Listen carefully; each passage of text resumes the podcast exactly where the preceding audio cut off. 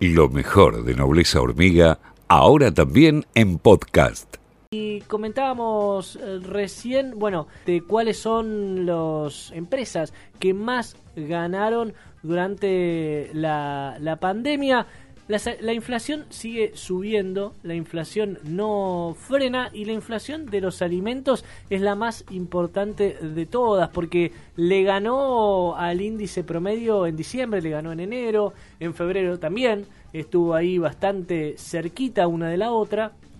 Hay que ver qué pasa en marzo, lo más probable es que también eh, suba bastante la inflación de alimentos porque detrás de eso están las grandes empresas, las empresas concentradas que son las que todos conocemos. ¿sí? Eh, hay una ilusión de eh, competencia entre las grandes compañías, ya lo explicamos acá eh, en varios emisiones anteriores, y hay un problema a todo esto que es que el gobierno nacional tiene que frenar la inflación de alimentos, pero para hacerlo tiene que enfrentarse a los intereses de las grandes corporaciones. Estoy hablando de Arcor, por ejemplo, ¿no? Para empezar, que ya la hemos mencionado, que perdió durante los dos últimos años del macrismo.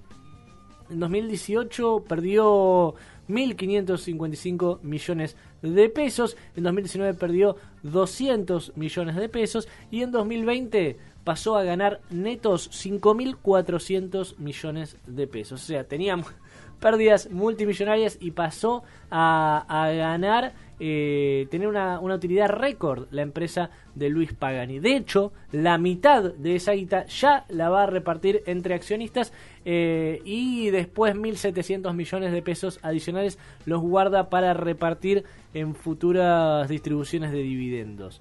Eh, Arcor, te decía, es parte de las empresas donde participan de esta fantasía de competencia que vos ves en las góndolas, donde parece que hay un montón de marcas, pero en realidad, si vos vas a los alimentos secos, el 17% del total de la facturación se lo lleva Arcor, ¿sí?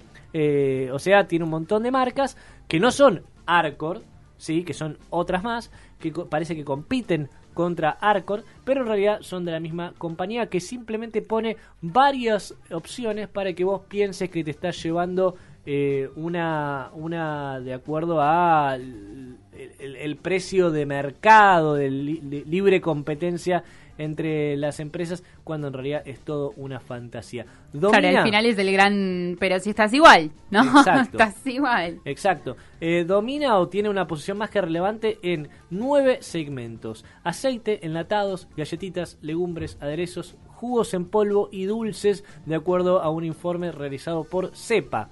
Ahora, también fui a mirar yo los balances de Molinos Río de la Plata. Es otra de las gigantes, gigantes de los alimentos. Eh, quedó con un verde neto de 1.700 millones de pesos en 2020, ¿sí? el año de la pandemia. Había tenido Molinos Río de Plata tres años consecutivos de pérdidas. ¿sí? 2017 perdió 1.200 millones de pesos. 2018, 2.600 millones. 2019, 1.400 millones negativos. Y en 2020 pasó a ganar 1.700 millones de pesos. O sea, lo mismo que había perdido, lo pasó a ganar. Pero vos me estás diciendo que esta gente entonces apoya a un gobierno peronista, porque si con Macri perdió guita y ahora está ganando... Eso es lo loco, ¿no? Eh, Arcor, Molino de Río de la Plata, que son las dos empresas que, que, te, acabo, te acabo de abrir sus balances para que tengas idea cómo les estuvo yendo, eh, porque digo, los medios dicen exactamente lo opuesto, eh, apoya, apoyaron a Macri y ahora se oponen al gobierno nacional. ¿Cómo se oponen? Y bueno, diciendo no, los impuestos son malos, no hay que hacer control de precios. ¿Por qué no hay que hacer control de precios? Dicen. Porque, fíjate. Y porque no les conviene, ¿no? Molinos, Molinos ganó 1.700 millones de pesos en la pandemia, Arcor ganó 5.400 millones de pesos en la pandemia. Estamos hablando de un año en el que más de 10 millones de personas necesitaron asistencia alimentaria. ¿Sí? Asistencia alimentaria de acuerdo a las cifras que, reveló el propio ministro de Desarrollo Social, eh, eh, Daniel Arroyo. Básicamente lo que estamos diciendo es que los subsidios que fueron a esta gente que necesitó asistencia alimentaria terminó en los bolsillos de los grandes CEOs. O sea, cuando hablan en contra de, mantener vagos y todo eso, en realidad los que estamos manteniendo son a ellos, porque en definitiva la guita termina en ellos. Y sí, Eh, durante el último año de, Cristina Fernández de Kirchner en el gobierno, eh, la, compañía de Pérez Compac, o sea, Molinos Río de la Plata, había tenido una utilidad neta de mil millones de pesos que se redujo a, a la casi inexistente cifra de dos millones de pesos en el primer año de Macri. O sea, durante el gobierno de eh, Kirchnerista tuvo ganancias récord, llegó Macri, se le achicaron mucho y después pasó a tener tres años de pérdida consecutivo y ahora con el primer año de Alberto Fernández volvió a tener ganancias y esta vez históricas. Estamos hablando de Molinos Río de la Plata, una de las alimenticias más grandes del país. Algo muy parecido sucedió con Arcor. Sí, de- ya que estamos hablando de inflación y eso, eh, la consultora Ecolatina sostuvo que la desaceleración de la inflación va a empezar en abril. Recién, eso es lo que están diciendo, que va a bajar eh, producto de una estabilización del tipo de cambio. Eh, bueno, hay que ver también qué pasa con los precios ¿no? de los alimentos, porque está el gobierno apostando a un acuerdo de precios y salarios. Yo ya lo he mencionado, para mí no, no, no, no funciona, eh, porque tenés que ir atrás de los intereses de estas empresas en realidad. Más allá del dólar, obviamente, que tenés que estabilizarlo, tenés que separar los precios internos de los externos, también tenés que ir atrás de estas compañías que son las que se la están llevando con pala. Ledesma, otra gigante, sufrió exactamente el mismo ciclo. ¿sí? En el balance anual que fin- finalizó en mayo de 2016, había tenido una ganancia de 4 millones de pesos netos. A partir de ahí se dio vuelta la torta y, y- eh, tuvo rojos eh, de 100 millones en 2017, 1.200 millones después, 2.400 millones en 2019, una pérdida inédita, ¿sí? Y recién en 2020 empezó a despegar. Tuvo una utilidad neta de 700 millones de pesos en eh, mayo de 2020 y después, ¿sí? en los seis meses siguientes, o sea, plena pandemia, de junio a noviembre, de 2020 ganó nada menos que 2.400 millones de pesos. Todo es neto, ¿sí?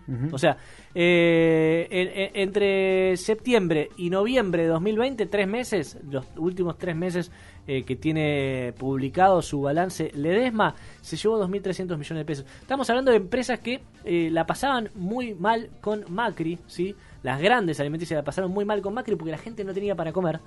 Y ahora que llegó el frente de todos, la empezaron a levantar con pala y después la, se quejan de los impuestos, se quejan de, de- de los límites con los precios, se quejan de los controles, se quejan de quejarse. Sí, la única explicación que yo le puedo encontrar a, a este tipo de, de cosas es que hayan ganado mucho en el mercado especulativo, fuera del mercado productivo, que es lo que beneficia a todos, ¿no? Que, que la gente consuma alimentos. eh, Pero se beneficiaron la- los dueños, no las empresas. Claro, por eso, estos son los sí. balances de las compañías ya teniendo en cuenta ese efecto de las eh, eh, la timba bursátil, digamos. No, no, Todo claro, eso me tiene que refiero que a, a los dueños, ¿por Sí, qué sí, apoyarían al gobierno macrista y no a uno que, le, que en definitiva le da más, con- más consumo a su empresa, ¿no? Ajá. Abrí también los balances de Molino Félix y Molino Juan Semino, que son otras dos alimenticias que cotizan en la bolsa de Buenos Aires. Exactamente lo mismo, sí, exactamente lo mismo. Con cada una de las empresas que fui a mirar eh, los estados contables pasó lo mismo.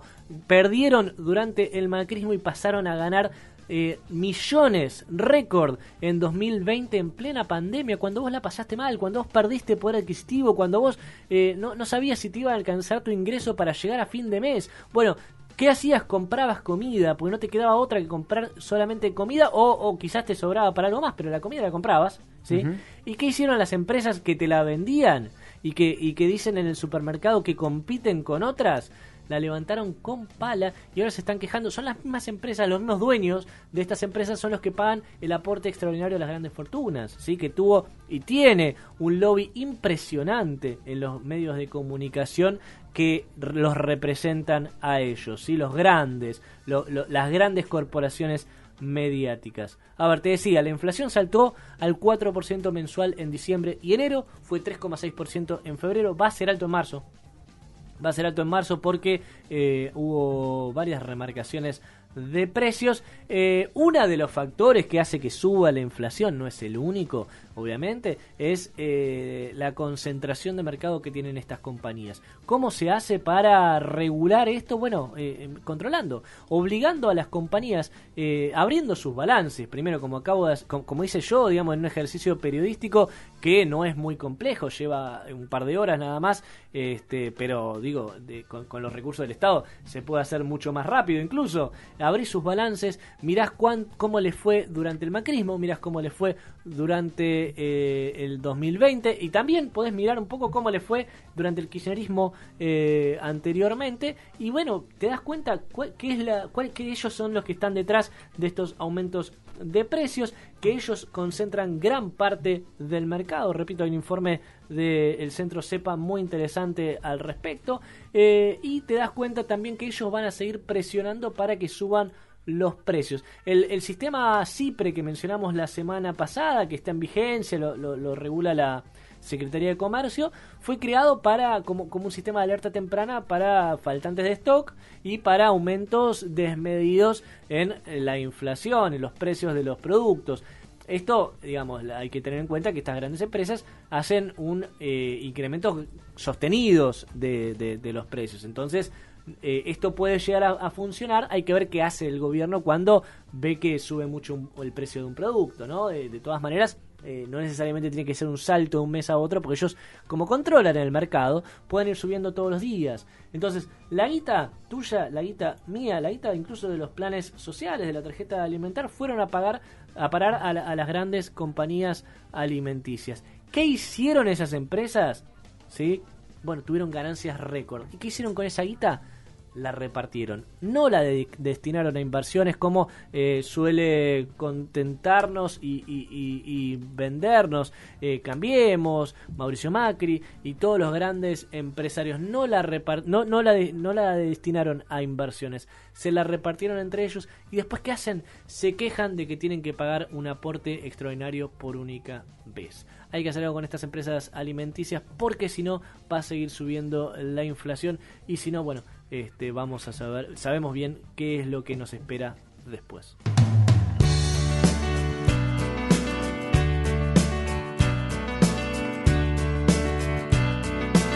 Buen día, ¿cómo le va, señor Orlando? Lo mejor de Nobleza Hormiga, ahora también en podcast.